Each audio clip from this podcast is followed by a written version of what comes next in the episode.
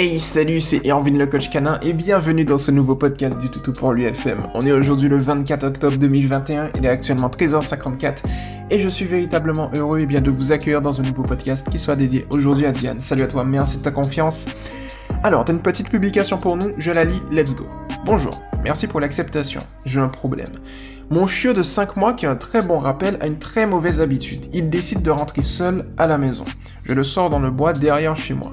Je le détache là-bas. Et tout d'un coup, il court comme un fou jusqu'à la maison sans jamais se retourner.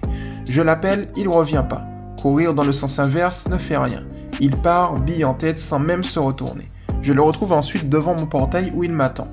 Le problème, c'est que j'habite une rue très passante, sans parler des risques de vol. Il m'a fait le coup déjà trois fois. À chaque fois, en fin de balade, comme s'il avait décidé que c'était l'heure de rentrer.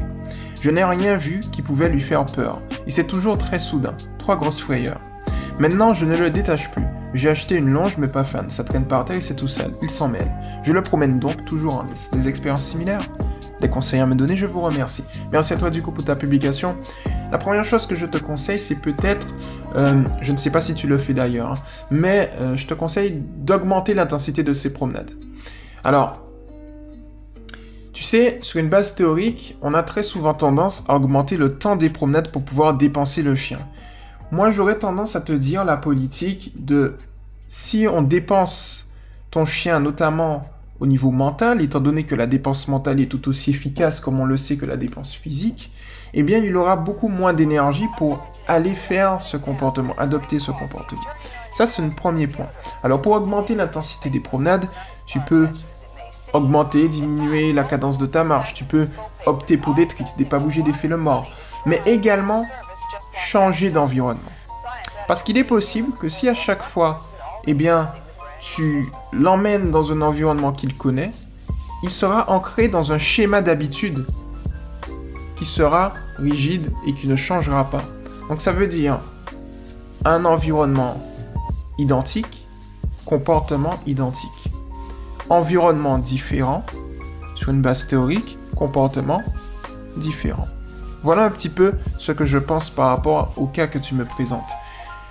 D'autant plus que si tu le changes d'environnement, notamment à cette heure précise, si tu en as la possibilité, eh bien, il va avoir un enrichissement olfactif.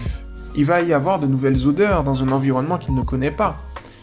Euh, il va y avoir un enrichissement visuel, un enrichissement auditif et ainsi de suite, voire même spirituel, puisqu'il y a de nouvelles énergies qui rentrent en compte. Donc il va forcément se dépenser par rapport à ça. Et pourquoi j'insiste sur le fait que la dépense mentale est tout aussi efficace que la dépense physique, pour la simple et bonne raison que si on prend l'exemple de marathonien versus un sprinter, ça illustre parfaitement. Mais parfaitement. Dans le sens où un marathonien va, si vous voulez, diminuer, consommer un stock d'énergie défini sur une longue période, là où un sprinter va consommer ce même stock d'énergie sur 100 mètres ou 200 mètres.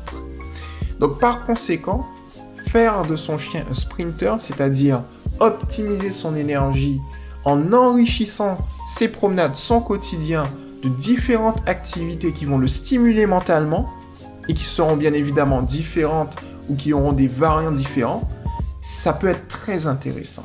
À l'extérieur de la maison, avec des tricks, pas bouger, fais le mort, donne la patte, en augmentant ou en diminuant en fonction et au besoin la cadence de sa marche pour qu'il puisse s'y adapter, tout cela positivement, en passant et en switchant par des phases de liberté, de, dans un autre environnement sécurisé ou dans une cour sécurisée, dans des, par, par des longes, par des laisses, etc. Tout cela va contribuer. L'autre chose qui peut être aussi intéressant, Diane et toutes celles et ceux qui m'écoutent, c'est eh bien tout simplement les sports canins.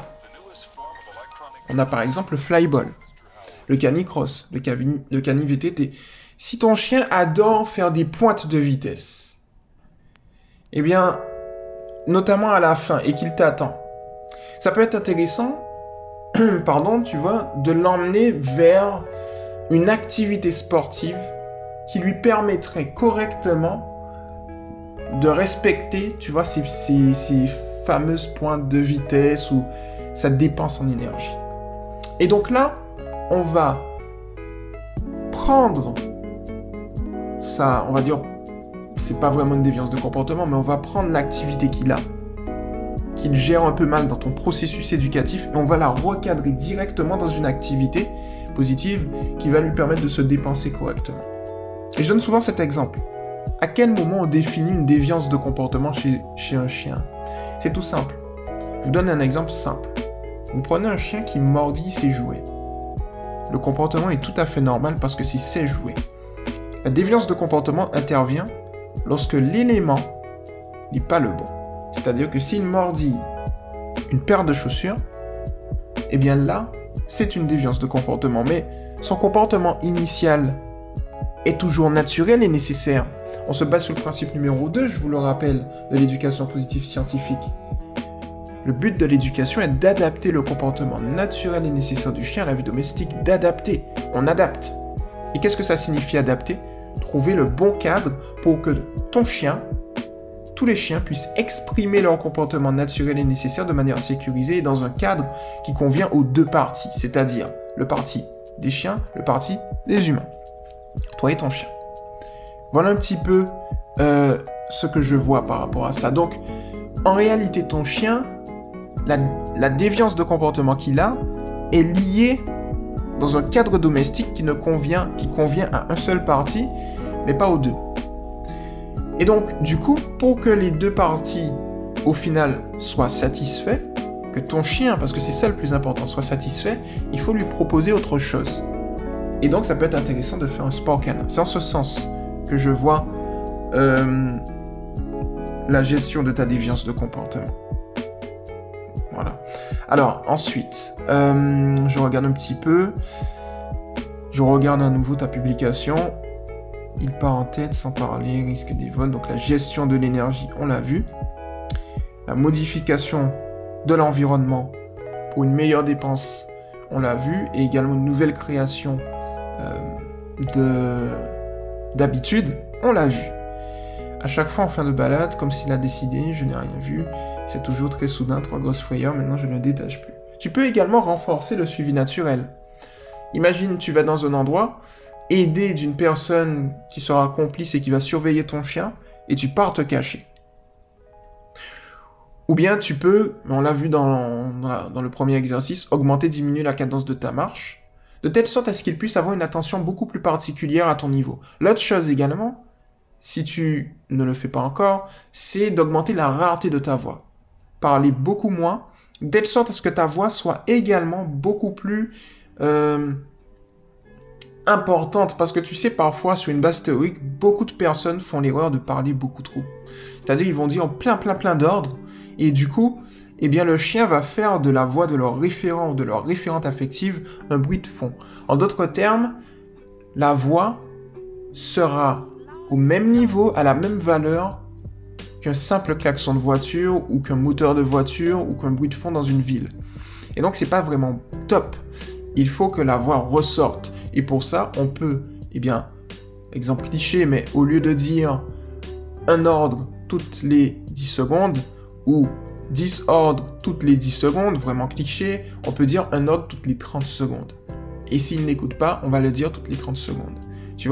Et en complément de ça, si tu travailles le suivi naturel dans une zone neutre, c'est-à-dire une zone qu'il ne connaît pas encore, euh, où il n'y a aucune habitude installée, eh bien là, tu pourras faire la technique que tu m'avais présentée tout à l'heure là, c'est-à-dire de partir. À l'exact opposé. Suis-moi, je te fuis, fuis-moi, je te suis. Tu peux tester cette technique à ce moment-là en longe totale liberté. En totale liberté, c'est mieux, mais il faut que la zone soit sécure. Donc tu peux faire ça. Et tu vas voir que par effet, pardon, je vais arriver, un de toi, par effet ricochet, eh bien, ton chien, va t'écouter au bout d'un moment. Notamment parce que tu vas, si tu veux ancrer cette habitude dans son inconscient et qu'il va le ressentir de manière mécanique dans d'autres environnements, notamment celui qui nous intéresse. Donc tu peux effectivement faire ça aussi. Ok. À chaque fois en fin de balade, comme si c'était l'heure de rentrer. Est-ce que tu as essayé de le faire à une heure différente? Ça aussi, ça peut jouer. Tu vois, tu peux tester ça. Euh, ouais. Je pense qu'on est bien. Donc là, je t'ai donné des petits conseils à fort potentiel de personnalisation, mais comme tu le sais peut-être, il faudra qu'on optimise. C'est-à-dire en gros que nous, dans l'association, on a à ton égard, c'est par principe, hein, euh, une obligation de résultat. On ne veut pas avoir une obligation de moyens. La différence, elle est simple, c'est que là où certains groupes Facebook auront des obligations de moyens, en d'autres termes, ils vont juste te donner des conseils et te laisser te démerder, nous, on ne veut pas ça. Nous, on te donne des conseils et on optimise avec toi jusqu'à résolution du problème, on va pas te lâcher. C'est à ton initiative, si tu as besoin d'aide, on a des experts qui sont là pour t'aider. Donc voilà pour le coup, j'espère que ta publication, ton podcast t'a plu. À toutes celles et ceux qui m'ont écouté également. C'était Irvin le coach canin. Et comme d'habitude, à notre habitude, on se retrouve très rapidement dans un prochain podcast. Ciao